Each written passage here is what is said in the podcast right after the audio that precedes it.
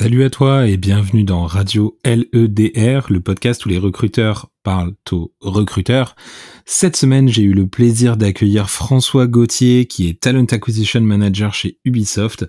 On le connaît depuis longtemps à l'école du recrutement et j'ai eu un plaisir immense à rediscuter de son parcours avec lui, comment il avait appris le recrutement, euh, de euh, ses passages dans l'hypercroissance euh, chez Talentsoft à aujourd'hui son parcours en tant que sourceur, mais aussi manager de recruteurs chez Ubisoft. Une discussion très complète, en particulier si aujourd'hui tu manages des recruteurs, sur comment organiser le sourcing et surtout dynamiser la pratique du sourcing dans une équipe et même sur comment s'améliorer au quotidien en tant que recruteur. Je te souhaite une très bonne écoute et je te donne rendez-vous à la fin de l'épisode. Salut Bienvenue dans Radio LEDR, le podcast où les recruteurs parlent aux recruteurs. Je m'appelle Aurélien, je suis formateur à l'école du recrutement et dans ce podcast, on donne la parole aux recruteurs. Pourquoi? Pour comprendre leur parcours, leurs pratiques et leurs difficultés. Tu retrouveras dans ce podcast des interviews faites par tous les membres de l'école du recrutement, que ça soit lors d'événements ou directement ici dans nos locaux à l'école du recrutement. L'objectif de ce podcast, t'aider directement à devenir un meilleur recruteur en apprenant d'autres recruteurs sur le marché et surtout de redonner ces lettres de noblesse à ce métier qu'on aime tant. François, merci beaucoup de m'accorder euh, ton temps et de, de, venir discuter avec moi pour, euh, pour ce nouvel épisode de Radio LEDR. Je réfléchissais à quand est-ce qu'on s'était euh, rencontrés pour la première fois. C'est probablement un, trou sourcing ou, ou, ou, un événement comme ça. Est-ce que toi, tu t'en souviens de, la première fois où on s'est rencontrés? Je me souviens pas de la première fois. Je me souviens que tu travaillais chez Viadeo à l'époque. Euh, ah ouais, donc ça remonte. Exactement. Et j'avais euh, dans mon entreprise des personnes qui avaient travaillé chez Viadeo et qui m'ont dit oh, "Tu vas voir Aurélien et tout, tu vas voir, il est super sympa." De ça. Ah bah oui, oui, oui, c'est vrai qu'on a eu euh, des, des, des, des, collègues en commun. Oui. Parce que oui, j'avais quelqu'un qui avait bossé dans, dans, dans l'équipe euh, à l'époque RH chez Viadeo avec moi, qui s'était retrouvé chez chez Talentsoft où tu as eu un de tes premiers euh, premiers gros euh, postes, euh, de des premières grosses expériences en recrutement. Pour les gens qui te connaissent pas, est-ce que tu peux rapidement nous dire qui tu es, qu'est-ce que tu fais aujourd'hui? Oui, bien sûr, bien sûr. alors je m'appelle François, je suis recruteur. Je suis recruteur dans la tech depuis à peu près 2015. Je suis dans le monde du recrutement depuis à peu près 2013. et aujourd'hui, je travaille chez Ubisoft, qui est un éditeur de jeux vidéo. Euh, sans doute le plus gros employeur de jeux vidéo en France, le troisième dans le monde, et je recrute pour les métiers de l'IT chez Ubisoft, toutes, toutes les fonctions techniques qui touchent pas euh, en direct aux jeux vidéo, mais qui sont, on va dire, les fonctions support internes, euh, l'infrastructure, le développement, la gestion de la data, la sécurité, le project management technique. Voilà, c'est ça que je fais aujourd'hui. Je suis recruteur opérationnel et manager d'une petite équipe de recrutement. J'ai quatre recruteurs euh, qui travaillent avec moi dans l'équipe Talent Acquisition IT. D'accord. Bah écoute, on aura l'occasion d'en reparler, mais euh, tu disais tes recruteurs donc dans le monde du recrutement depuis 2013. Est-ce que tu peux me, raconter euh, comment tu es arrivé euh, dans le monde du recrutement? Qu'est-ce qui t'a amené à ce métier? Alors c'est une, je sais pas si c'est une belle histoire, mais c'est une longue histoire. Moi j'ai commencé les, les, ressources humaines en 2010. Je faisais un DUT en gestion à l'époque et j'ai pris une option ressources humaines. j'ai appris les ressources humaines de manière très scolaire à l'école. Et quand il a été l'heure de faire mes premiers stages, j'ai fait des stages en ressources humaines généralistes. J'en ai fait deux sur mes deux premières années d'études. Et en troisième année d'études, j'ai décidé de faire un stage en recrutement. Je suis parti à Londres euh, dans une petite start-up d'une quarantaine de personnes qui faisait euh, du média, de l'acquisition, de l'emailing, ce genre de choses. et c'était une start-up qui comportait à peu près 70-80% de stagiaires. Les, les, joies du code du travail euh, anglais permettent de faire ce genre de choses, euh, ce qui n'est pas du tout euh, autorisé en France évidemment. Et donc j'ai recruté des stagiaires, beaucoup beaucoup de stagiaires. J'ai recruté une trentaine de personnes en six mois, ça fait une grosse partie des effectifs de la boîte. Et j'ai recruté aussi des personnes en poste. J'ai recruté mon premier sales représentative et j'ai voulu recruter un développeur PHP à l'époque. Et on s'est pas mal cassé les dents sur ce besoin euh, dans la boîte. Et puis petit à petit, euh, en continuant mes études, je me suis dit, OK, j'ai adoré mon expérience en recrutement, je veux continuer à en faire. Mes deux derniers stages, je les ai faits dans deux usines différentes et j'ai fait du recrutement à chaque fois euh, dans des usines en Savoie et en Isère. Donc sur des, des problématiques techniques, mais pas du tout la tech parisienne, le monde des startups, le développement, etc. Des problématiques techniques très terrain des opérateurs de production, des gens qui font de la maintenance. Oui, plutôt industriel au final. Exactement, des profils qui travaillent en salle blanche, des profils qui font de la qualité, de la logistique, de la sécurité, mais des choses très concrètes, très physiques en usine. Euh, et en 2015, quand je suis sorti de mes études, je suis rentré dans le monde de la tech à Paris. Et là, cette fois-ci, la tech au sens où on l'entend, euh, le développement, l'infrastructure, le monde du logiciel, euh, voilà, plutôt euh, cette tech-là. Ouais, et t'es rentré dans la tech et t'es jamais reparti. Au final. Exactement, je suis jamais ressorti de la tech. Ta, ta carrière là-dedans. Et du coup, tu as, eu plein d'expériences un peu un peu différentes. Tu parlais de Londres. C'est très marrant parce que moi aussi, ma première expérience de recrutement, je l'ai vécue en Angleterre dans une boîte qui avait 90% de stagiaires. Donc je pense que c'est, il y a, y a, une histoire avec ça euh, et, et, les métiers de recruteur qui est assez, euh, qui est assez marrant. C'est un rite de passage. Euh, ouais, je pense que c'est un rite de passage. Du coup, tu as, vécu au final presque 4, 5, 5, 6 environnements différents aujourd'hui. Dans, et dans lesquels tu as appris le recrutement, parce que tu le disais, tu as eu une formation RH, mais dans laquelle il n'y avait pas nécessairement de, de, de recrutement. Est-ce que tu te souviens de ce que j'appelle moi un, un, moment eureka, c'est-à-dire un, euh, un, apprentissage, une réalisation que tu as eu dans ton métier de recruteur qui a changé ta manière de, faire, ta manière de fonctionner? Mmh, Oui, il y a un événement euh, qui, qui me vient en tête où j'ai eu une sorte de, réalisation, mais a posteriori, euh, vraiment un, eureka euh, un ou deux ans plus tard. quand je recrutais des, développeurs, des profils Ops et des archis chez Talentsoft, on, on, réfléchissait sur les, les meilleurs outils d'évaluation. À l'époque, on avait une, plateforme d'évaluation, d'assessment technique des profils développeurs notamment. Et on se cassait la tête sur c'est quoi un bon test technique. Et, je me suis souvenu que deux ans auparavant, quand je recrutais en usine à Saint-Jean-de-Maurienne, au fin fond de la Savoie, et qu'on recrutait des opérateurs de production, à l'époque, on travaillait avec la mission locale et on faisait ce qu'on appelle le test des habiletés c'est-à-dire qu'il y a des membres de la mission locale qui viennent dans l'usine, qui observent des opérateurs de production qui sont en train de travailler euh, et ils regardent quels sont les mouvements qu'ils font, quelles sont les opérations intellectuelles qu'ils font. Est-ce qu'il faut déchiffrer euh, des séquences de chiffres et de lettres? Est-ce qu'il faut manipuler des objets lourds? Est-ce qu'il faut euh, positionner des petits objets dans des endroits très spécifiques Sinon, ça fonctionne pas?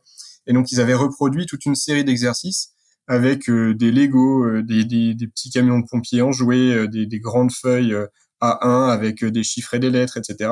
Et donc on évaluait des opérateurs de production sans même regarder leur CV euh, et simplement euh, en observant leurs habiletés, est-ce qu'ils sont capables de faire ce qui est demandé sur un poste euh, de pontonnier par exemple, un poste d'opérateur à pied en production. Et deux ans plus tard, quand je recrutais des développeurs et qu'on se cassait la tête pour savoir ce qu'était un bon test technique pour un développeur, je me suis souvenu de ce moment où on passait les tests des habiletés avec les opérateurs. On avait à l'époque pas de CV, c'était un peu la promesse. On recevait n'importe qui à partir du moment où les gens étaient habiles, suffisamment habiles pour passer les tests. Après, on les recevait en entretien avec un CV. Et je me suis souvenu de ça et je me suis dit, ah oui, effectivement, dans le monde de la tech à Paris, on est tous en train de se battre pour recruter les mêmes profils. Tout le monde se dit euh, comment gagner la guerre des talents, comment recruter les meilleurs des développeurs, le, fameux euh, Time Times développeur, le développeur qui fait dix fois plus euh, de travail que tous les autres, comment les trouver, comment les fidéliser, comment les recruter. Euh, et je me disais que dans une usine qui avait plus d'un siècle, on avait mis en place des méthodes de recrutement qui me semblaient moi un petit peu plus euh, ambitieuses, audacieuses et innovantes que ce qu'on pouvait faire dans la tech à Paris. Ça a été mon moment un peu eureka où je me suis dit, ok, le recrutement, euh, ça, ça c'est un seul et même mot qui veut dire plein de choses différentes euh, dans la bouche d'un recruteur euh, dans une usine de production en région et dans la bouche d'un recruteur tech à Paris qui travaille en client final, corpo in-house ou bien simplement en SS2I ou en cabinet, ce mot-là recouvre des réalités hyper différentes. Et c'est ce jour-là où je m'en suis rendu compte, je me suis dit, ah oui, en fait, je fais la même chose du recrutement, mais je le fais vraiment pas de la même manière. Ça m'a beaucoup rassuré sur la suite de mon parcours, je me pose beaucoup de questions sur euh, c'est quoi la trajectoire optimale pour un recruteur, euh, euh, comment est-ce qu'on peut continuer à apprendre dans ce métier? Et je me rends compte qu'en fait, à chaque fois qu'on change d'entreprise ou qu'on change de secteur d'activité, on change quasiment de métier. Parce que faire du recrutement chez Orange, faire du recrutement chez Zenica, faire du recrutement chez Saint-Gobain ou faire du recrutement chez Michael Page, c'est pas du tout la même chose. C'est quatre environnements hyper différents. Il y a un client final, il y a une SS2I, euh, il y a un cabinet de, recrutement. Ça reste le même métier, mais c'est un skill set à chaque fois hyper différent. Donc voilà, j'ai ce, ce moment Eureka, j'ai ouvert une grande et longue parenthèse, mais à mon avis, c'est un, sujet hyper intéressant. Ce que veut dire vraiment le mot recruteur aujourd'hui, euh, je, je suis pas certain de savoir le définir. Ça dépend beaucoup de l'environnement. Mmh. C'est intéressant ce que tu dis parce qu'au final, il y a ce questionnement qui existe, je pense, chez plein de recruteurs quand on parle d'évaluation, c'est de se dire, c'est quoi le bon moyen d'évaluer la compétence sur les métiers sur lesquels on, veut recruter?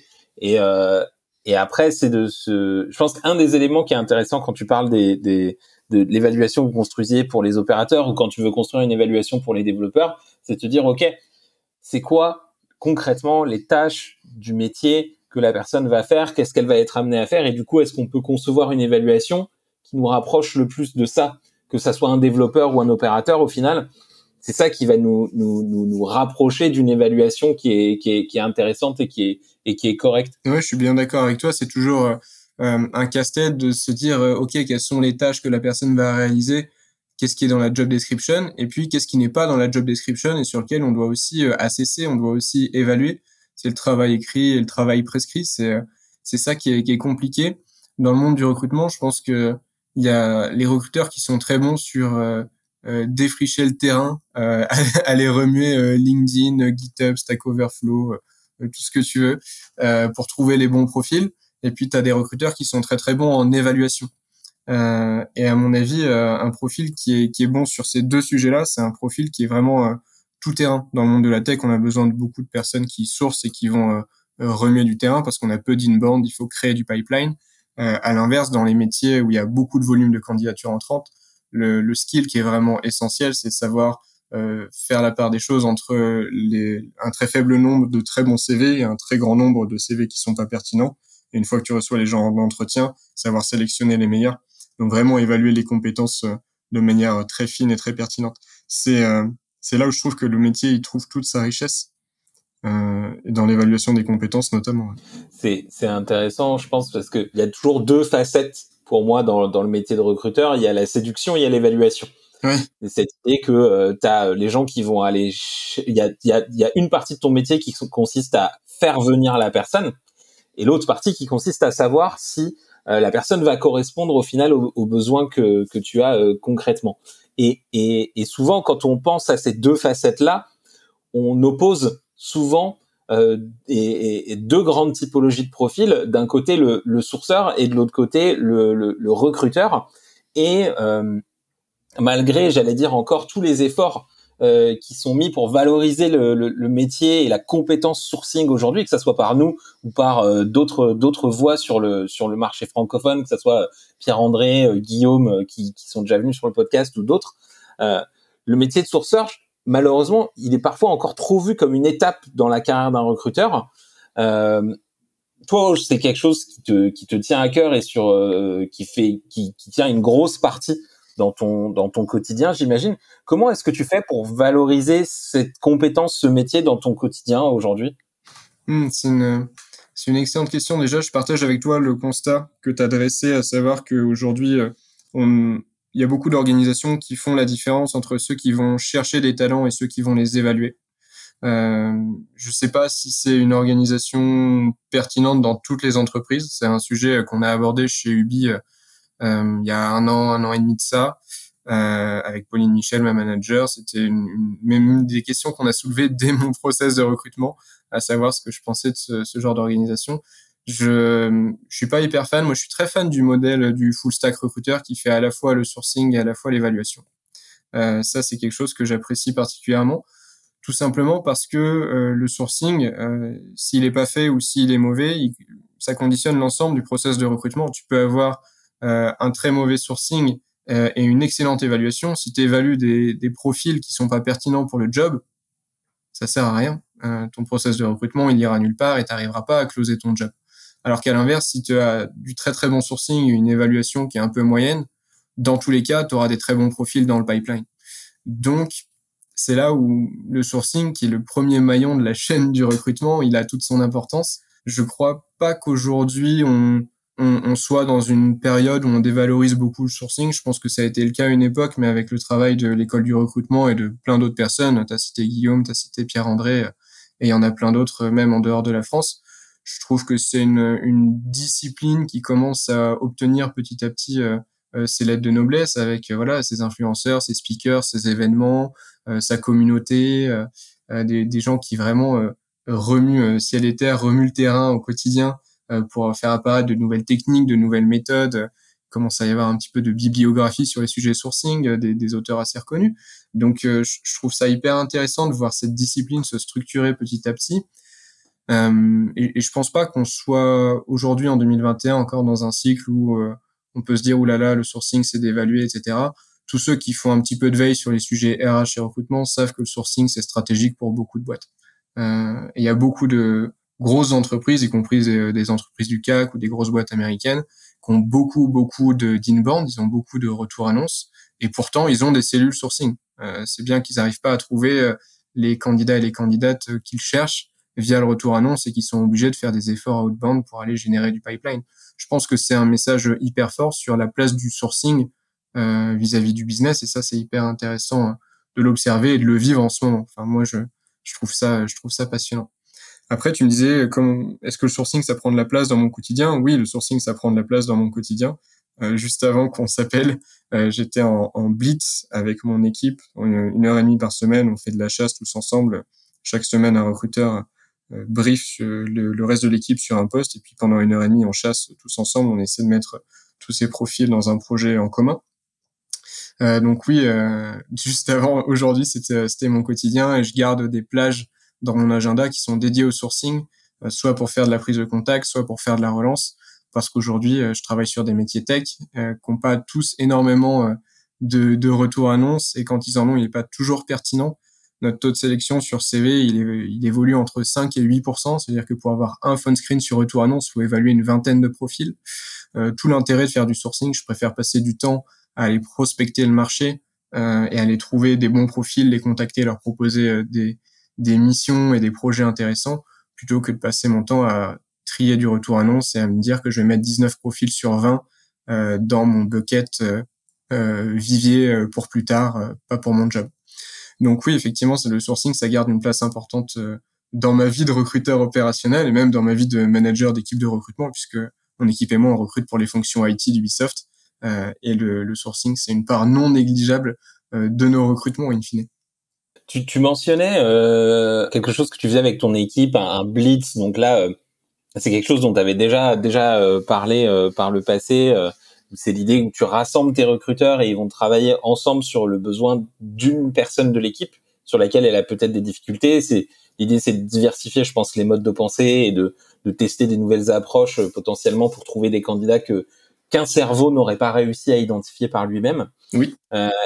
Est-ce que tu as d'autres euh, conseils à donner pour des gens qui managent des recruteurs pour animer une équipe comme ça de recrutement c'est compliqué d'avoir une formule magique qui fonctionne pour toutes les équipes, notamment parce que à l'heure où on se parle, euh, l'équipe que je manage, je la manage depuis trois semaines. J'ai changé de poste là à la nouvelle année euh, et du coup, c'est plus du tout les mêmes personnes que je manageais sur voilà la première partie de mon expérience chez Ubisoft. J'ai passé 18 mois à manager l'équipe de recrutement d'Ubisoft Mobile. On était une équipe qui a évolué entre 4 et 7 personnes dans le temps.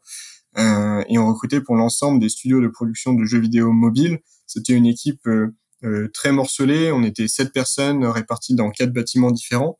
Moi, j'étais Dora l'exploratrice. J'avais toujours mon laptop dans mon sac à dos et puis je passais de bâtiment en bâtiment pour travailler avec les différents studios et mes différents recruteurs euh, et recruteuses. Euh, donc c'était euh, c'était un mode de management assez particulier. Là, j'ai une toute nouvelle équipe et puis avec le Covid, on est tous en remote. Donc finalement, ça me change pas grand-chose par rapport à avant, si ce n'est que cette fois-ci, j'ai plus l'occasion de les voir ne serait-ce qu'une heure ou une journée par semaine. donc c'est c'est un petit peu particulier. Je pense que dans le monde du recrutement, tu retrouves plusieurs mindsets. Tu as des personnes qui sont très orientées, euh, on va dire, c'est des des people persons, c'est des gens qui sont très orientés sur les individus, l'accompagnement des RI managers, la collaboration euh, avec les équipes RH généralistes, euh, qui connaissent hyper bien euh, les membres des équipes pour lesquelles ils ou elles vont recruter. J'ai aussi managé des recruteurs qui étaient beaucoup dans la performance, qui étaient dans la compétition. Alors la compétition avec les autres recruteurs, c'est jamais très porteur, mais la compétition contre soi-même pour essayer d'être le, le, meilleur ou la meilleure version de soi-même. Euh, c'est aussi euh, un mode de management qui est hyper différent. Je pense que ce qui, ce qui reste intéressant quand on est, euh, bah, comme mon équipe et moi, hein, quand on est in-house et qu'on n'est pas dans un cabinet ou une SS2I, c'est d'essayer de créer le maximum de synergie entre les recruteurs, puisqu'en fait, ils vont tous, à un moment ou à un autre, recruter sur un poste qui est plus ou moins similaire au poste qui se trouve dans le portefeuille d'un autre recruteur. Et plutôt que de générer de la compétition, plutôt générer des synergies en recyclant des profils, recyclant euh, des pipelines, euh, recyclant des shortlists perdantes. Euh, ça, c'est des choses qu'on faisait énormément quand je travaillais pour les studios de production de jeux vidéo mobiles. Trouver des moments de partage où chacun puisse parler à la fois de ses jobs et des problématiques qu'il rencontre pour essayer de faire naître des nouvelles solutions, mais aussi parler de ce qu'il vit en tant que recruteur, comment est-ce qu'on galère tous sur sur nos recherches quand on fait des, des blitz ou des sourcing jams, des sessions de sourcing collective.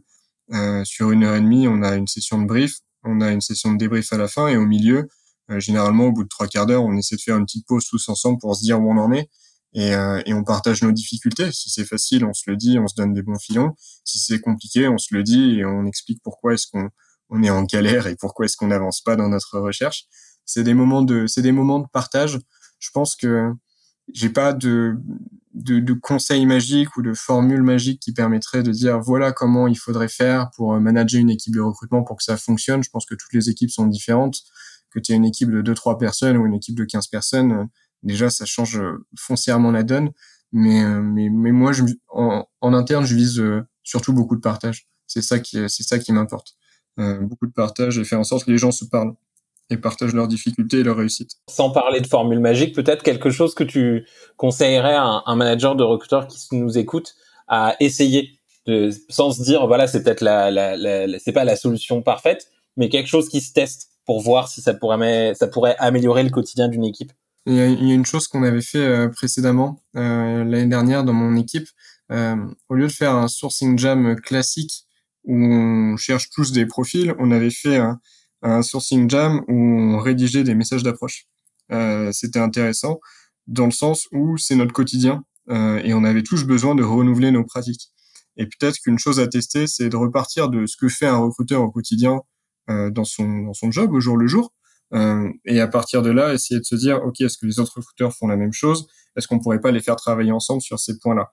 Peu importe que ce soit de la rédaction de messages d'approche, euh, travailler sur des banques de questions euh, pour euh, les interviews, que ce soit réviser les templates de phone screen, que ce soit travailler sur de, la lecture de CV ou comment est-ce qu'on fait pour être plus efficace au quotidien. Peu importe, des choses du quotidien, vraiment des choses que les recruteurs vont faire tous les jours. Je prends, je prends un exemple. Moi, c'est en échangeant avec des recruteurs opérationnels d'Ubisoft, mais qui travaillaient pas dans mon équipe et pas dans mon écosystème, que je me suis rendu compte qu'ils utilisaient des outils que j'utilisais pas et qui euh, aujourd'hui me sauve un temps euh, hyper précieux, que ce soit Calendly pour la planification des phone screens ou que ce soit TextBlaze pour euh, tout ce qui est templateable, type invitation en phone screen, template de phone screen, template de questions d'interview, réponse négative à des profils qui cherchent un stage alors que je recrute pas de stagiaires pour les réorienter vers notre site carrière, etc.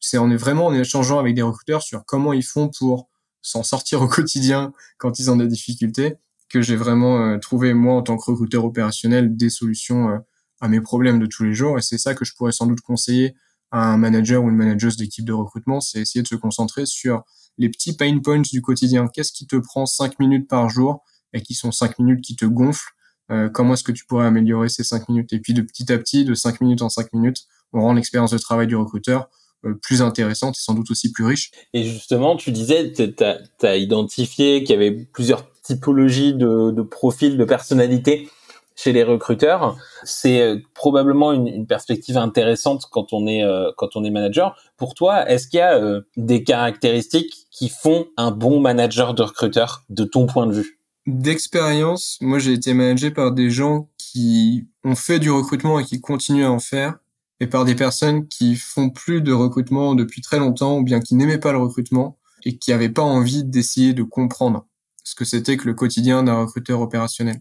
La raison pour laquelle moi j'ai rejoint Ubisoft il y a de ça euh, bientôt deux ans, euh, c'est parce que les personnes qui ont monté l'équipe Talent Acquisition euh, dans laquelle je me trouve actuellement sont des personnes qui ont une expérience hyper solide en recrutement et qui continuent à en faire et qui cherchaient un manager d'équipe de recrutement qui veuille vraiment continuer à faire du recrutement opérationnel au quotidien, ce qui est mon cas. Euh, et, et, en fait, ça me ça m'a changé la vie euh, d'être managé par des personnes qui font le même boulot que moi. Et même si c'est à 10-20% de leur temps. Aujourd'hui, je suis managé par une personne qui a une équipe euh, avec une trentaine, euh, peut-être 25 ou 30 personnes en indirect. donc elle a, elle a beaucoup de, de, sujets à traiter. Le recrutement opérationnel, c'est plus le cœur de son activité, mais ça reste une partie de son activité. Euh, elle sait ce que c'est que trier des CV, sourcer des profils, euh, euh, planifier des phone screens, faire des interviews, négocier des propositions. Elle continue à le faire au quotidien, et je trouve ça hyper instructif de pouvoir continuer à échanger avec un management qui fait du recrutement et qui voit ce que c'est au quotidien que de gérer un manager difficile, euh, que de prospecter sur un marché qui est saturé, euh, que de, de, devoir appliquer des guidelines de rédaction de euh, d'offres d'emploi ou de messages d'approche qui sont édictés par le groupe avec lesquels on n'est pas forcément euh, euh, toujours 100% aligné, d'avoir ce, ce, miroir en fait en, en face de soi. donc pour moi, ce qui est, ce qui est important, c'est que le management en soi, c'est pas un, un métier à part entière dans le sens où dans les entreprises dans lesquelles j'ai travaillé, j'ai jamais euh, connu des gens qui étaient managers point barre. Euh, C'était leur métier, ils manageaient des équipes. J'ai toujours travaillé avec des personnes qui faisaient un job opérationnel et qui avaient en plus une casquette de management. Ça prenait entre euh, 10 et 50% de leur temps, suivant les équipes qu'ils avaient, mais ils avaient un job opérationnel au quotidien. Et je, pense que c'est cette partie-là qui est hyper intéressante, c'est de garder un pied dans l'opérationnel, garder les mains dans le cambouis, euh, être capable de deep dive profondément dans les sujets euh, opérationnels pour comprendre le quotidien de son équipe. Ça, je trouve que c'est hyper important. Donc, j'ai pas de, comme je le disais tout à l'heure, de formule magique pour le être un bon manager de recruteur ou qu'est-ce qui ferait qu'un manager de recruteur serait euh, pertinent, la compétence vraiment clé. Je pense qu'il faut déjà être bon recruteur en soi euh, et ensuite avoir un petit peu cette, cette sensibilité pour euh, aider des équipes à grandir et, et, savoir qu'il n'y a pas une seule direction pour un recruteur. Un, je fais le parallèle avec ce qu'on se disait tout à l'heure, des personnes qui pensent que le sourcing, c'est une étape avant d'être recruteur. Euh, c'est des personnes qui n'ont pas forcément, je pense, euh, suivi comment le métier de recruteur a évolué dans le temps et qui, qui, voient, qui perçoivent pas, en tout cas, la valeur ajoutée que peut avoir le sourcing dans le process de recrutement. Comprendre qu'une personne qui fait du recrutement et qui fait des entretiens, qui fait de l'évaluation et a envie de se spécialiser dans le sourcing, c'est aussi euh, un acte managérial assez courageux de dire ok on va pousser dans cette direction on va te créer une trajectoire en interne on va te créer potentiellement euh, un poste custom on va essayer de faire en sorte que le sourcing prenne plus de place dans ton quotidien euh, pour que ta trajectoire elle soit celle que tu envie qu'elle soit tout simplement. C'est simplement ça manager. Et inversement une personne qui fait du sourcing qui a envie de faire plus d'évaluation plus de négociation de plus de travail avec les ressources humaines généralistes par exemple ou travailler sur des problématiques de talent management bah, être un bon manager de recruteur, si, le recruteur veut ça ou la recruteuse veut ça, c'est l'accompagner sur sa trajectoire, peu importe la direction dans laquelle la personne a envie d'aller, à partir du moment où ça fait sens avec euh, l'organisation et avec les objectifs qu'on essaie de se fixer en tant qu'équipe. Voilà, je pense que c'est, je pense que c'est peut-être ça la, la, la, compétence euh, managériale euh, principale d'un manager de recruteur, c'est connaître les, les, problématiques de terrain d'un recruteur au quotidien en continuant à pratiquer le recrutement euh, au jour le jour si on le peut et essayer d'accompagner ces recruteurs sur des trajectoires, même si c'est pas les trajectoires qu'on avait en tête, euh, même si c'est pas les trajectoires un peu historiques de on commence par le sourcing, après on fait de l'évaluation et peut-être que plus tard on fera du talent management ou de la généraliste. Ça peut être très bien une trajectoire à l'envers. On part d'un poste très généraliste pour spécialiser sur des problématiques de recrutement ou de sourcing. C'est une trajectoire qui est valable. Euh, ça, je pense qu'aujourd'hui, en 2021, on est capable de le dire et de l'entendre. Tu le mentionnais, euh, un des éléments qui, qui te semblait important, c'est pour un manager de recruteur de, de, conserver une part d'opérationnel. Euh, toi, aujourd'hui, en tant que manager d'équipe, est-ce que tu peux me raconter à quoi ressemble une semaine dans ta vie? Comment se répartit ton temps? C'est quoi le mix euh, de, de, dans une semaine de la vie de François Gauthier? Alors, euh, il y, a, y, a, des semaines à 80% recrutement, 20% management. Il y a des semaines 50-50. Euh, j'essaie de faire en sorte que le recrutement opérationnel, ça reste euh, le, le cœur de mon activité, euh, que ce soit à la journée, à la semaine ou au mois. il y a toujours des journées avec des screens, des journées avec du sourcing, des journées avec des entretiens. ça reste hyper important pour moi de continuer à pratiquer le recrutement et je fais en sorte que ça reste le, le cœur de mon activité. L'aspect managérial, il peut prendre plusieurs visages. Ça peut être des weekly avec euh, les recruteurs et les recruteuses de mon équipe. Ça peut être des points de synchro euh, avec les directors euh, des différentes équipes pour lesquelles on recrute. Ça peut être des points avec des équipes transverses qui ont besoin de visibilité sur notre activité, combien de jobs on gère, combien de jobs on va closer, combien ça coûte de recruter, etc. donc c'est ça qui est, je trouve intéressant. Le recrutement, c'est tout le temps pareil et tout le temps différent, dans le sens où c'est tout le temps le même process, brief, sourcing, trade inbound, phone screen, entretien, propal, etc. Ça c'est à peu près tout le temps la même chose. Euh, mais c'est tout le temps différent parce que c'est tout le temps avec des interlocuteurs métiers différents, sur des jobs différents, dans des contextes business différents, avec des stacks technologiques différentes, des outils différents. Donc ça, c'est un peu tout le temps, euh, c'est un peu tout le temps différent et c'est ça que j'aime avec le recrutement. Le management, c'est jamais pareil. C'est ça qui est hyper sympa, c'est qu'il y a quand, que ce soit du management de personnes, du management d'activités, du reporting, du forecast, des échanges avec des équipes business, des, échanges avec des équipes HR, c'est jamais les mêmes problématiques. Euh, un jour, c'est euh, des problèmes de contrat pour euh, une personne qu'on a envie de faire venir du Luxembourg. le lendemain, c'est une problématique de rémunération. On a l'impression que nos grilles de REM sont plus vraiment alignées avec le marché. Le troisième jour, c'est un problème de skill set. on cherche des compétences qui sont hyper rares et du coup on comprend pas pourquoi les process de recrutement avancent pas. Le jour d'après, c'est euh, oh là là, combien on aura encore de jobs ouverts dans deux mois parce que dans deux mois on s'attend à une grosse, un gros batch d'ouverture de postes. C'est jamais la même chose. Tous les jours, il faut euh, inventer des solutions, trouver des nouvelles manières de fonctionner pour faire en sorte que les sujets avancent. Et c'est ça qui est intéressant. Après, c'est sûr que c'est beaucoup euh, d'incertitudes. Ce ce qui est bien avec le recrutement, c'est que c'est une activité euh, très euh, process oriented. Euh, une fois que tu te mets sur des rails, tu as, vite fait d'y rester. C'est pour ça aussi qu'il faut questionner ces pratiques en permanence. Mais quand ça tourne, ça tourne bien. les sujets managériaux, c'est des sujets qui sont jamais sur des rails. C'est toujours des sujets avec des surprises, des inattendus, des, des, choses que tu n'avais pas prévues et qui arrivent dans ton agenda, qui, qui déboulent et qui prennent.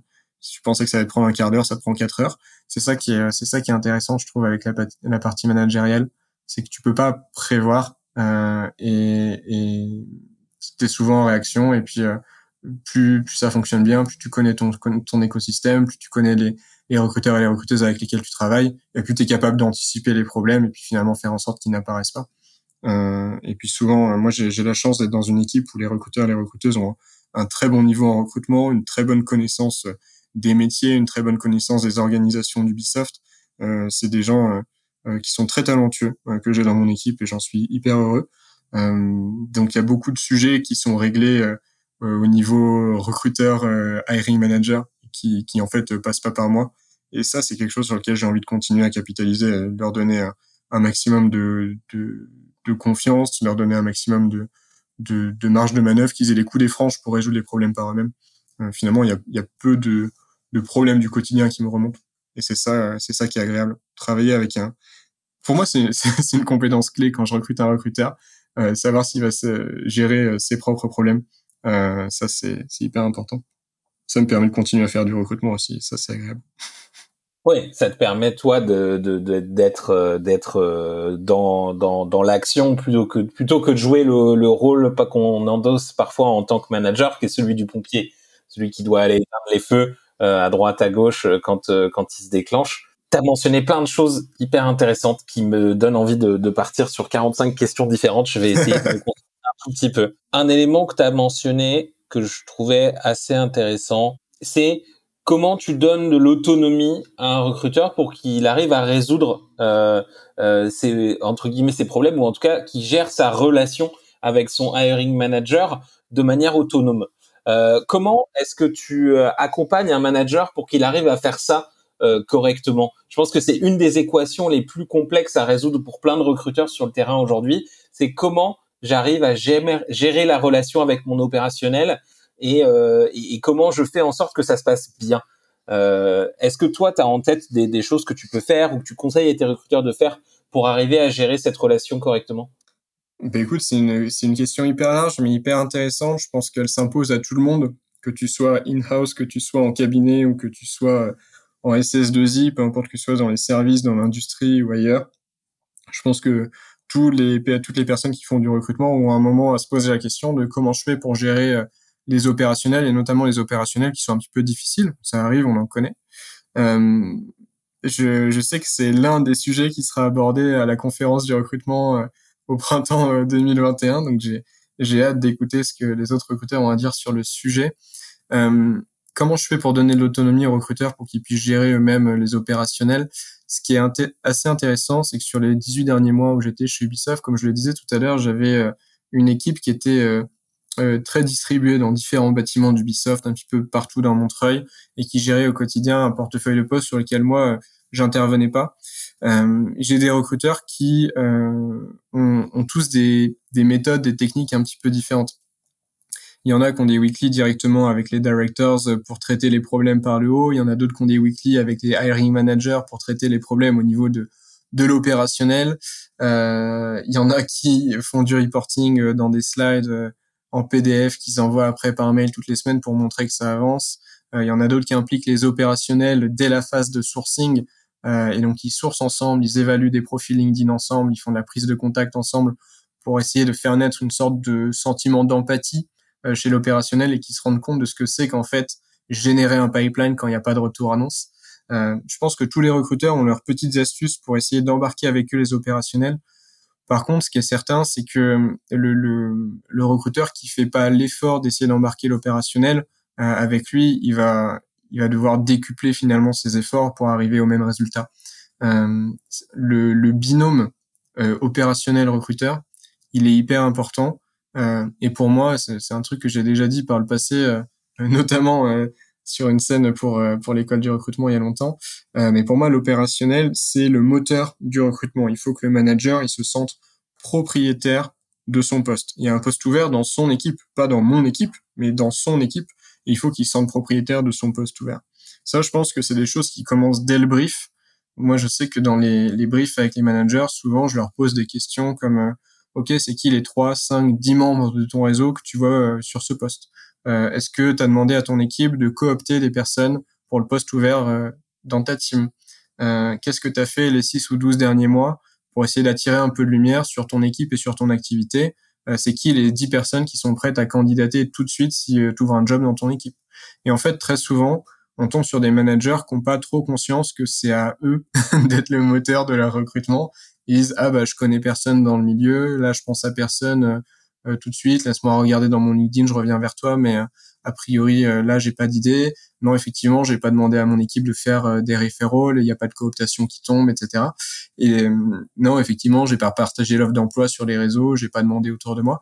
Et en fait quand tu annonces ça dès le brief, je pense que déjà tu culpabilises un peu le manager, c'est jamais une bonne chose, mais surtout tu le responsabilises. En fait, tu lui dis, entre les lignes que voilà, c'est son recrutement et que c'est aussi à lui d'être moteur dans ce recrutement pour générer du pipeline de par son réseau, de par ses actions, parce qu'il écrit euh, des articles sur des blogs techniques, parce qu'il contribue à des projets open source, euh, parce qu'il se rend dans des meet-ups, parce qu'il a été speaker dans une conférence, parce que peu importe, peu importe. Euh, et donc je pense que c'est ça qui est, qui est, hyper important dans la relation avec l'opérationnel, c'est se dire ok le recruteur il est là pour apporter du pipeline, mais en fait le recruteur il est là pour épauler le hiring manager qui va vraiment effectuer le recrutement. C'est pas le recruteur qui recrute, c'est le manager qui recrute in fine. Euh, donc pour moi ça c'est hyper important. Il faut que chaque recruteur se sente légitime pour challenger gentiment, hein, mais challenger quand même l'opérationnel sur sa capacité à lui-même générer de l'attractivité autour de son équipe sur les postes qui pourraient être ouverts aujourd'hui ou dans le futur.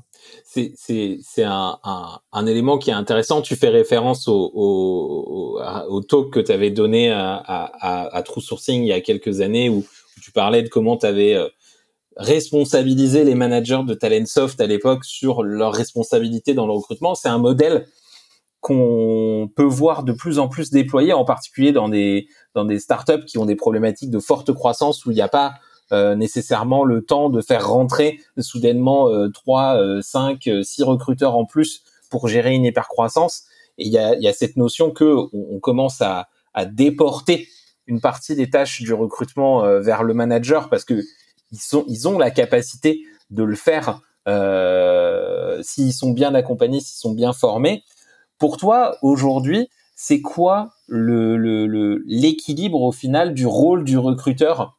Dans le recrutement vis-à-vis du manager Qu'est-ce qui doit, pour toi, rester au final entre guillemets dans la dans la houlette du recruteur et qu'est-ce qui pourrait être externalisé au manager au final? Qu'est-ce qui est de la responsabilité du manager et qu'est-ce qui est de la responsabilité du recruteur? C'est une bonne question. Je pense que ça dépend beaucoup de l'entreprise dans laquelle tu es, notamment la taille de l'entreprise dans laquelle tu es. Quand tu penses notamment euh, euh, à des petites entreprises, alors qu'on pas forcément l'étiquette startup, hein, mais des entreprises de 50 personnes où il n'y a pas forcément de d'équipe ressources humaines, il y a encore moins une personne qui est spécialisée sur les problématiques de recrutement.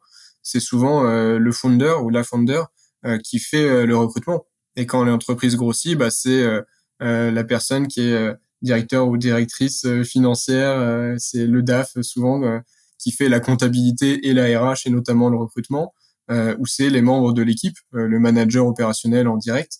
quand tu as une boîte de 50 personnes, il n'y a pas d'équipe RH, il n'y a pas de recruteur, ça n'empêche pas la boîte d'atteindre 50 personnes, 100 personnes, 150 personnes on peut très bien recruter sans recruteur. C'est pas un problème. Il y a plein d'entreprises qui le font au quotidien. Euh, c'est vraiment pas un sujet. La question, c'est à partir du moment où tu as la taille critique pour avoir une équipe RH et une personne dédiée sur les problématiques de recrutement, à quel point euh, tu laisses la main au manager, à quel point tu fais appel à l'expertise du recruteur.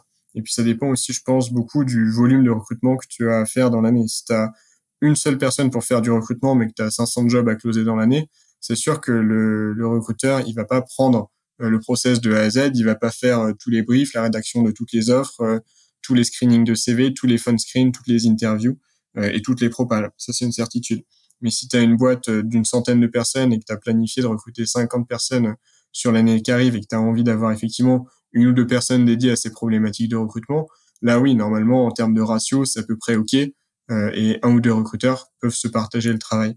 Moi, ce que j'observe aujourd'hui, c'est que la valeur ajoutée du, recruteur, elle est un peu de partout sur le sur tout le process de recrutement, mais il y a des étapes qui, qui apportent une très faible valeur ajoutée. Je vais prendre notamment toute la partie logistique, euh, la partie planification d'entretien, planifier des phone screens, planifier des entrevues, euh, réserver des salles, euh, planifier des sessions de débrief avec les managers. Tout ça, ça a une, ça a une très faible valeur ajoutée.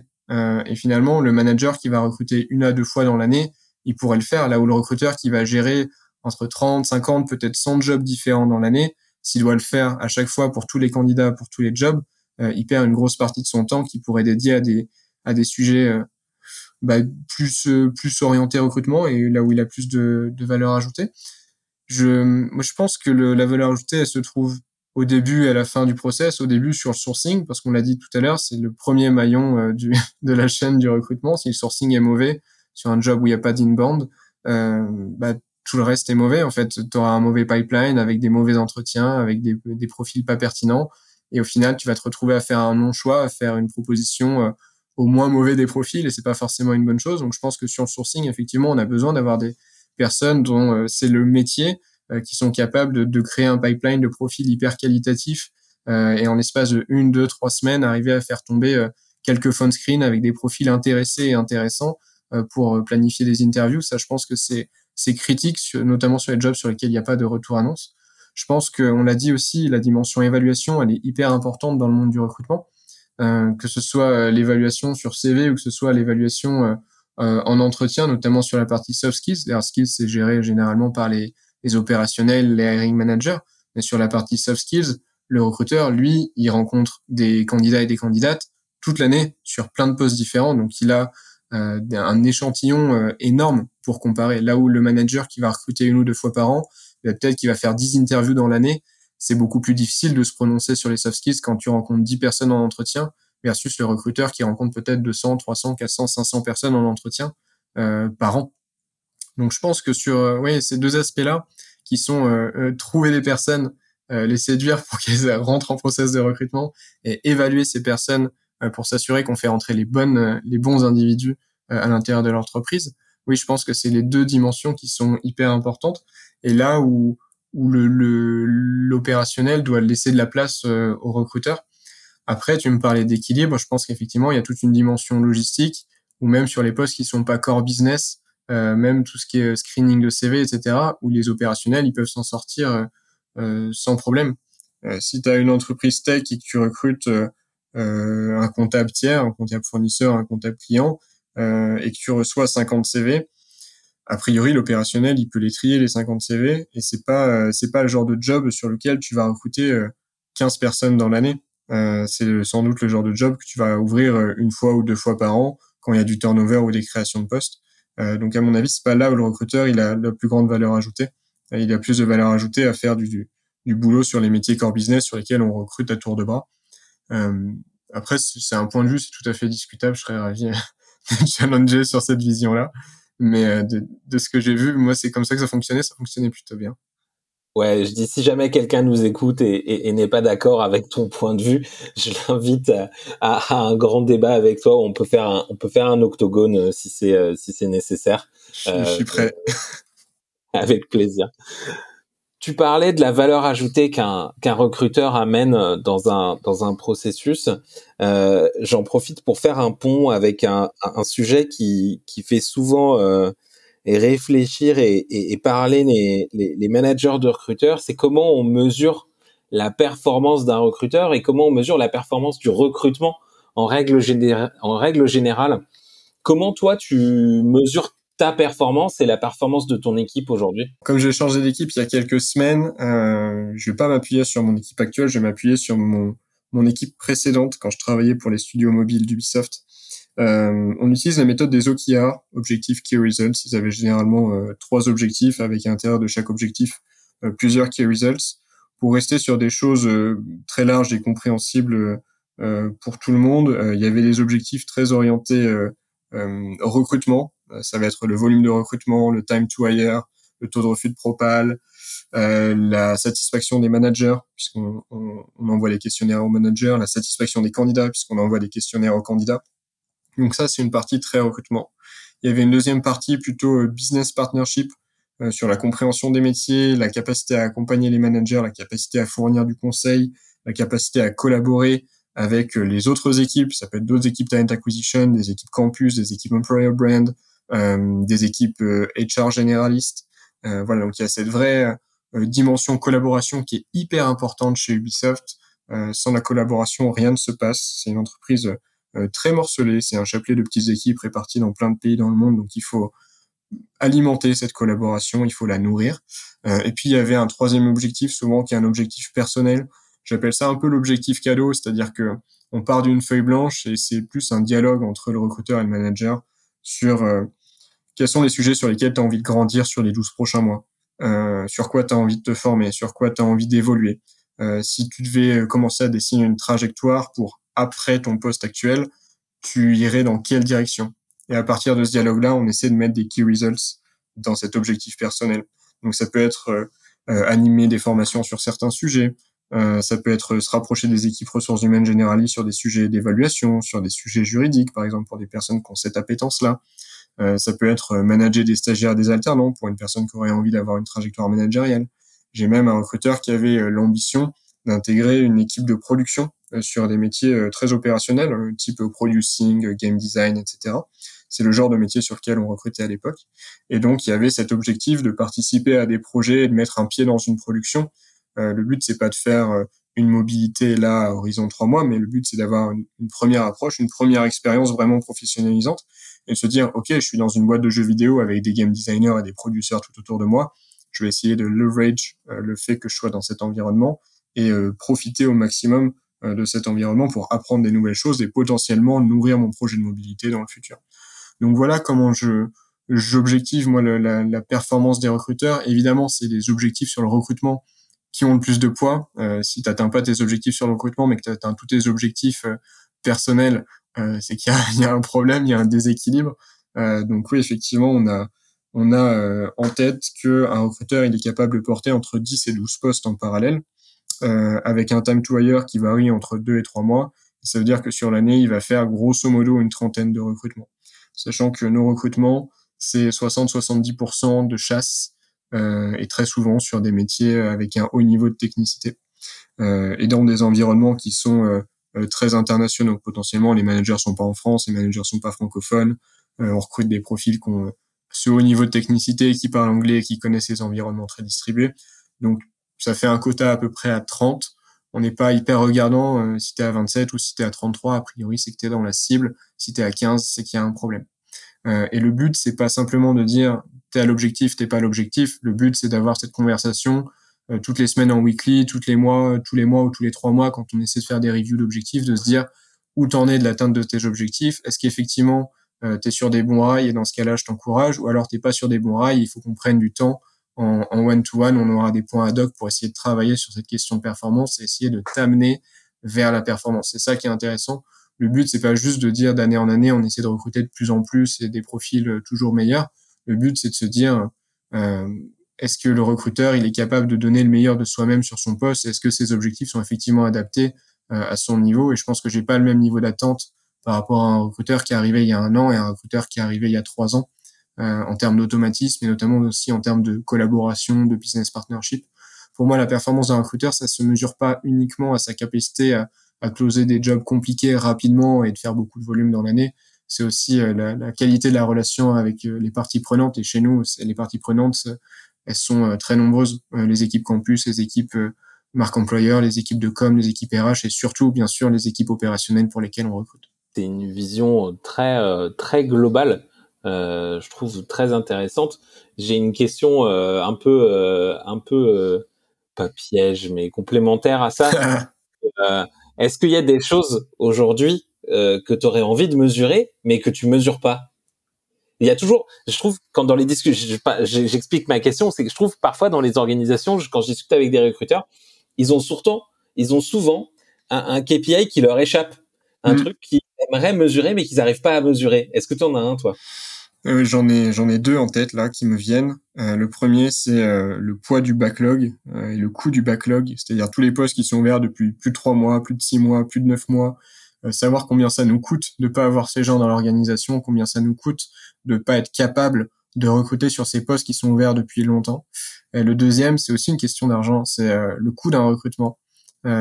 Aujourd'hui on est une organisation plutôt mature sur le plan du talent acquisition, mais on n'a pas de formules pour calculer vraiment le coût d'un recrutement euh, entre euh, le salaire qu'on dépense pour les recruteurs, les outils qu'on a au quotidien, le temps passé par les hiring managers sur euh, les process de recrutement. On n'a pas cette démarche-là d'essayer d'évaluer le coût d'un recrutement. Pourtant, il y a une norme ISO, je ne sais pas si tu le sais, mais il y a une norme ISO qui permet de d'avoir la formule exacte de comment on mesure le coût d'un recrutement. J'avais trouvé ça il y a, quelques années en arrière. Je sais pas si les gens l'utilisent vraiment, euh, mais en tout cas ça ça existe. Mais c'est vraiment ces deux sujets-là qui me qui me qui me trottent dans l'esprit. Tu vois, j'en suis pas à, avoir des insomnies, à me dire oh là là combien ça me coûte le backlog et combien ça me coûte de recruter. Mais euh, ouais, ça c'est bien des sujets sur lesquels j'aimerais bien passer à 3-4 heures à me creuser le crâne, à me dire ok, on se pose, on liste les coûts et on voit comment est-ce qu'on peut évaluer ça, même si ça n'a pas un intérêt euh, pratico-pratique immédiat. Je veux dire, faut rester pragmatique, savoir que ton recrutement il coûte euh, je sais pas, 3 000, 10 000 ou 15 000 euros, ça, ça, là, comme ça, c'est pas hyper actionnable. C'est euh, ce que tu fais du chiffre derrière qui est important. Euh, mais ouais, ouais, ça, c'est des questions, euh, c'est des questions qui me taraudent. Surtout dans les organisations qui sont similaires à la mienne. Combien ça leur coûte d'avoir du backlog? Combien ça leur coûte de recruter?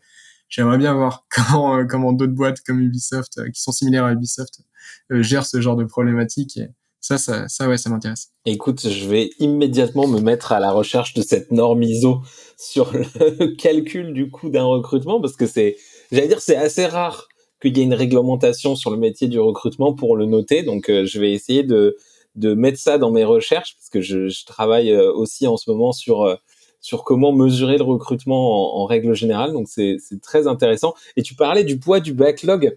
J'avais gardé une petite question un peu bonus là-dedans parce que pour préparer tous ces entretiens, je, je, décortique un petit peu toutes les informations que vous, qui sont publiquement disponibles et partagées par par mes invités. Tu avais un, un, un tweet euh, qui m'avait qui avait attiré mon attention et qui rejoint cette idée de backlog. Tu as eu à récupérer un poste qui était ouvert depuis 2016 euh, dans ta carrière de recruteur, donc ça faisait plus de quatre ans que le job était ouvert au moment où tu l'as tweeté. Est-ce que tu as finalement réussi à closer ce poste ou est-ce qu'il est encore ouvert aujourd'hui euh? Malheureusement, non, je n'ai pas réussi à closer ce poste. J'ai travaillé dessus de euh, août 2020 à décembre 2020, donc j'ai passé une, petite demi-année dessus. Euh, j'ai cartographié 240 profils, euh, tous revus avec le manager. J'en ai contacté 60 ou 70, quelque chose comme ça. Euh, les taux de retour étaient très bons, le taux de retour global, tout le monde, quasiment tout le monde répondait, mais quasiment tout le monde répondait non. Euh, donc j'ai retravaillé mes messages d'approche, etc. Mais en fait, je pense que ce sont des gens qui ont déjà été contactés par d'autres recruteurs Ubisoft dans le passé pour le même poste, et comme ça fait quatre ans qu'ils sont contactés par des recruteurs différents pour le même poste dans le même studio, en fait, je pense que il y a, y a plus moyen en fait de recruter sur euh, sur ce poste-là à moins de mettre sur l'offre salaire de points un demi million d'euros par mois. Euh, et dans ce cas-là, tout le monde va se jeter dessus. Mais euh, je, je pense pas qu'on ait moyen de, de, recruter sur ce job-là. Euh, argument pour faire arbitrage au final. Bah, en fait, c'est un, c'est un métier compliqué. Hein. C'est un métier de directeur technique dans un studio de production de jeux vidéo. Euh, c'est un poste qui, qui, a énormément de poids euh, dans les équipes techniques, mais qui n'a pas forcément euh, le management des équipes techniques. Donc c'est une intervention un peu particulière parce que tu interviens un peu en mode consultant, euh, mais finalement c'est toi qui prends les décisions pour le reste des équipes techniques. Potentiellement tu peux avoir le management des équipes techniques, mais c'est hyper dur de manager des équipes qui travaillent les unes avec les autres depuis des années et d'être recruté en externe pour ça. Il aurait fallu éventuellement qu'il y ait un profil en interne qui se démarque, mais ça n'a pas été le cas visiblement euh, euh, ces dernières années. Euh, donc c'est un poste c'est un poste pas simple. et effectivement, quand le poste est ouvert depuis quatre ans et que l'équipe fonctionne sans, se pose la question de se dire est-ce que c'est encore pertinent de rechercher dessus? A priori, la réponse est oui, sinon on travaillerait pas dessus. Euh, mais, mais effectivement, c'est le seul poste euh, de, de mes 6-7 années en recrutement où je me suis vraiment retrouvé avec un job qui est ouvert depuis plusieurs années et sur lequel euh, plusieurs recruteurs se sont cassés les dents avant moi et je me suis aussi cassé les dents dessus. C'est un poste sur lequel il y a eu des propales dans le passé. Euh, plusieurs propales euh, de profils qui n'ont pas voulu euh, prendre le job in fine, qui n'ont pas accepté les propositions et qui est resté ouvert comme ça pendant des années euh, sans discontinuer. Ouais, écoute, le, le mystère reste entier. Mm-hmm. J'espérais avoir une conclusion à cette histoire euh, mystérieuse commencée sur Twitter, c'est tant pis. J'aurais euh, adoré dire oh là là, j'arrive après quatre ans et je passe après X recruteurs et je trouve le profil parfait, je close le job et le studio est ravi. L'histoire, c'est pas du tout ça. L'histoire, c'est que j'ai passé six mois à m'échiner dessus sans obtenir de résultats. et il y a quelques semaines, j'ai changé de poste et donc j'ai je n'ai plus la responsabilité de ce besoin de recrutement. Euh, et donc, je fais partie de la liste des X recruteurs qui se sont échinés sur ce poste et qui n'ont pas réussi à faire avancer le schmilblick. Mmh. parfois, la réalité de, de, de, la vie de recruteur, c'est ça aussi. Hein. Parfois, il y a des jobs euh, qui nous résistent et, et qu'on n'arrive pas à closer. quoi. J'ai euh, ce genre de situation en ce moment. On travaille beaucoup avec le Canada et on a des postes ouverts en, qu'on en multi-location. Ils sont ouverts à Paris, mais ils sont aussi ouverts à Toronto, à Montréal. Et on est plusieurs recruteurs à travailler sur le même besoin. Et en fait c'est le premier recruteur euh, qui close qui close le job en fait. Et donc des fois tu phone screen des bons profils tu envoies des profils en interview. Tu pars euh, une semaine ou deux en vacances. Et puis quand tu reviens en fait euh, de l'autre côté du monde il y a un super bon profil qui a fait toutes les étapes du process de recrutement et qui a une propale entre les mains. Et puis tu te dis bon bah il est tout à fait possible qu'en fait j'ai passé plusieurs heures plusieurs dizaines d'heures à travailler sur un besoin qui finalement sera closé par un autre recruteur. Et c'est ça qui est sympa finalement quand tu interne en recrutement. Et c'est pour ça que j'ai jamais trop voulu travailler en cab. C'est que en cab, ce genre de situation, ça crée des conflits. En interne, on est juste content pour euh, son copain ou sa copine recruteur de l'autre côté de la planète qui a réussi à closer sur le besoin. Et on, on se sent dans l'empathie parce qu'on a aussi bossé, bossé sur le même besoin et on se dit bon bah euh, aujourd'hui c'est toi qui close, demain ça sera peut-être moi. Euh, c'est ça que j'aime beaucoup aussi chez Ubisoft, c'est que il y a une communauté talent acquisition qui est assez incroyable. Euh, on a des équipes en interne qui sont support des équipes talent acquisition. On a une équipe RH centrale au niveau du siège qui gère des problématiques de data, de reporting, d'outils. Ils mettent en place des nouveaux outils, ils paramètrent notre ATS. Il y a un vrai investissement euh, de la part d'Ubisoft sur les sujets talent acquisition. Et je trouve ça absolument génial euh, de se sentir euh, soutenu, porté comme ça par la boîte. on a des moyens de faire des choses hyper intéressantes c'est un, un, très bel écosystème pour faire du recrutement.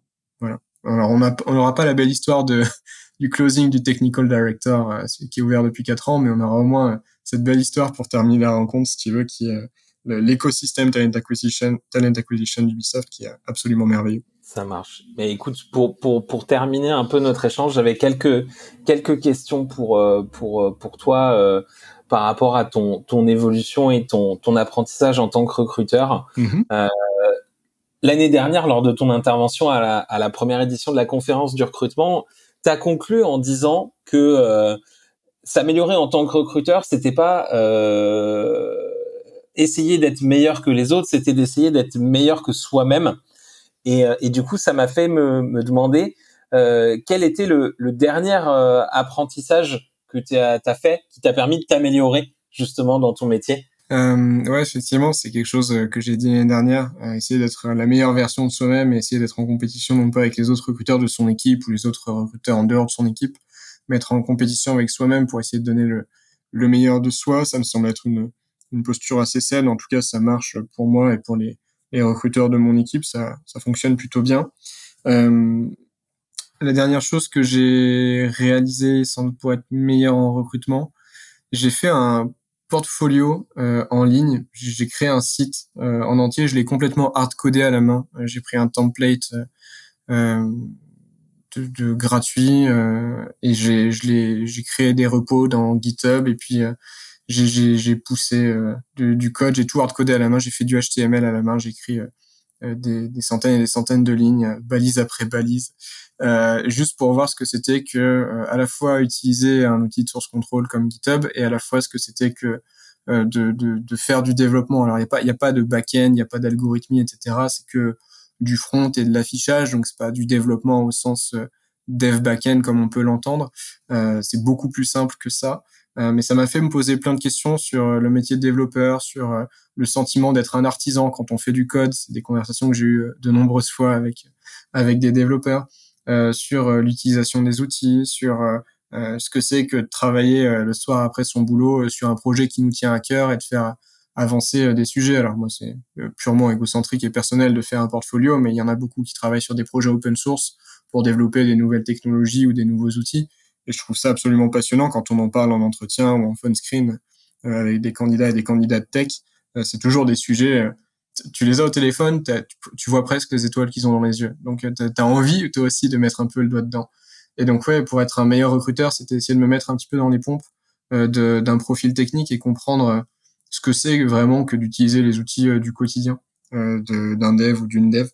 ouais, ça, ça m'a, ça, ça m'a pas mal aidé. je t'avoue que ça m'a, ça m'a, ça m'a pas mal aidé, ouais, vraiment. Sympa. Et portfolio qui m'a été très utile du coup pour mes recherches euh, en, avant avant cet entretien euh, effectivement je mettrai euh, le, le, lien vers le portfolio dans les notes du podcast pour ceux qui veulent aller le, le consulter et pour compléter ça est-ce que tu as un du coup maintenant un autre sujet un sujet sur lequel tu as envie de t'améliorer demain vers lequel tu, tu, tu, tu lanceras ta, ta proche, ton prochain apprentissage? Ça va peut-être te surprendre euh, mais en fait, c'est considéré comme étant le sujet central du recrutement. Quand tu penses recrutement, tu penses forcément entretien, que tu sois côté recruteur ou côté candidat ou côté manager. Euh, tu penses recrutement, le premier mot qui vient en tête, c'est entretien. Et c'est peut-être la partie sur laquelle euh, j'ai envie de continuer à pousser, vraiment. Euh, parce que là, je suis actuellement en train de recruter pour des équipes à Montréal avec des hiring managers euh, qui sont vraiment euh, très très bons dans ce qu'ils font et qui sont très bons en recrutement, très autonomes ils ont des, des méthodes d'entretien et des méthodes de débrief d'entretien et des méthodes d'assessment, des méthodes de questionnement euh, qui m'impressionnent. Et on va vraiment au-delà de euh, questions comportementales, questions situationnelles, euh, euh la méthode STAR, etc. On va vraiment au-delà avec eux. Euh, je pense que de manière assez intuitive, parce qu'ils sont tous passés par Ubi pendant des années, Amazon pendant des années, etc. ils ont été formés à ce genre de choses, mais je, je, je les sens hyper carrés. Euh, sur le sujet. Et, et, pour tout dire, euh, j'ai envie de me mettre à peu près à leur niveau parce que je les sens un peu au-dessus de moi. C'est des gens qui ont 20 euh, ans de management dans les pattes et qui ont recruté sur des fonctions techniques pendant 20 ans, que ce soit du produit, de la qualité, du développement, de l'architecture, du design, toutes ces fonctions-là, ils les connaissent par cœur. Et donc, piloter des entretiens de recrutement avec des, des profils techniques, ils ont plein de petits trucs et astuces au quotidien qui, qui moi, m'émerveillent et c'est fou parce qu'en fait, quand tu te dis, euh, bah voilà, moi ça fait 6-7 ans que je fais du recrutement, 6-7 ans que je fais des entretiens, a priori c'est un sujet vu et revu. Et ben non, c'est clairement un sujet sur lequel j'ai envie de continuer à passer du temps et de l'énergie, ça c'est une certitude. Je, les deux, trois dernières années, j'ai passé beaucoup de temps sur euh, les méthodes de sourcing, les plateformes peu conventionnelles, le booléen, les CSE, etc. J'ai envie de revenir à des trucs un petit peu plus, un peu moins techniques, euh, un petit peu plus centraux dans, dans le recrutement et notamment l'étape de l'entretien. C'est euh, un sujet sur lequel j'ai envie de me, reposer là, tu vois, sur les six prochains mois, travailler sur les biais cognitifs, travailler sur euh, euh, les avancées des neurosciences, comment réagit le cerveau, cerveau droit, cerveau gauche, les, gens analytiques, les gens synthétiques, tout ça, c'est un sujet sur lequel j'ai envie de me reposer. Bah écoute François, merci beaucoup pour le temps que tu m'as accordé. J'ai deux dernières questions pour toi, promis. L'avant-dernière question, c'est est-ce que tu connais un recruteur ou une recruteuse que tu aimerais entendre sur le podcast qui, qui, qui devrait discuter avec moi? Eh bien, j'ai fait la connaissance très récemment d'un recruteur indépendant qui s'appelle Charles-Adrien Henry, qui a recruté et qui recrute avec Ubisoft sur des profils tech, notamment sur de l'infrastructure. et lui, il est, il est indépendant et il est hyper sympa. Il a une vision du recrutement que je trouve euh, très euh, très cool. Il est très orienté euh, expérience candidat. il fait un super bon suivi des équipes qui l'accompagnent. et je pense que c'est c'est une personnalité intéressante. moi, j'ai échangé quelques fois avec lui et à chaque fois, ça a été une source d'émerveillement. Et puis humainement, il m'a beaucoup touché. Donc oui, sans doute Charles Adrien. ce serait un bon candidat pour ce podcast. Bah, super. Bah, Charles Adrien, si peut-être si tu nous écoutes, euh, bah, fais-moi signe. L'avantage de de d'interviewer des recruteurs, c'est qu'en règle générale, ils sont bons pour trouver des gens. Donc euh, c'est ton métier. contacter. Donc euh, si si jamais tu tu entends ça, bah fais-moi signe. Sinon, t'inquiète pas. Moi aussi, j'ai été recruteur, je saurais te retrouver. Euh, et pour terminer, euh, François, bah, où est-ce que les gens peuvent te suivre? Pour euh, connaître la suite de ton histoire? Eh bien, ils peuvent me suivre euh, sur LinkedIn et sur Twitter, principalement. C'est là que je suis euh, sur LinkedIn bah, tous les jours, quasiment toutes les heures. Et Twitter, euh, oui aussi. François RH, c'est mon handle sur les deux plateformes. N'hésitez pas, parce que des François Gauthier, en fait, on est très très nombreux en France à s'appeler François Gauthier. Il y a quelques homonymes, effectivement, ce qui a compliqué un petit peu mes recherches. Bah, François, merci beaucoup et je te souhaite une très bonne fin de journée. Merci beaucoup Aurélien et merci à toute l'équipe de l'école du recrutement. À très bientôt. Toutes mes félicitations, tu es arrivé à la fin de cet épisode de Radio LEDR, le podcast où les recruteurs parlent aux recruteurs. Tu as aimé ce que tu as entendu? Trois manières de nous aider à partager la voix de la résistance. Envoie-le à un recruteur ou une recruteuse que tu aimes bien. Parle-en sur les réseaux sociaux en utilisant le hashtag Radio LEDR et laisse-nous des étoiles, 5 de préférence, mais c'est comme tu veux, sur Apple ou Google Podcasts. Tu as peur de rater le prochain épisode? Abonne-toi sur ton application de podcast tu peux nous retrouver sur Spotify, Apple Podcast, Google Podcast ou même SoundCloud. Et pour patienter, tu peux retrouver toute l'actualité de l'école du recrutement sur LinkedIn, sur la page l'école du recrutement ou sur Twitter at LEDR France. D'ici là, je te laisse avec une seule mission, être fier d'être recruteur.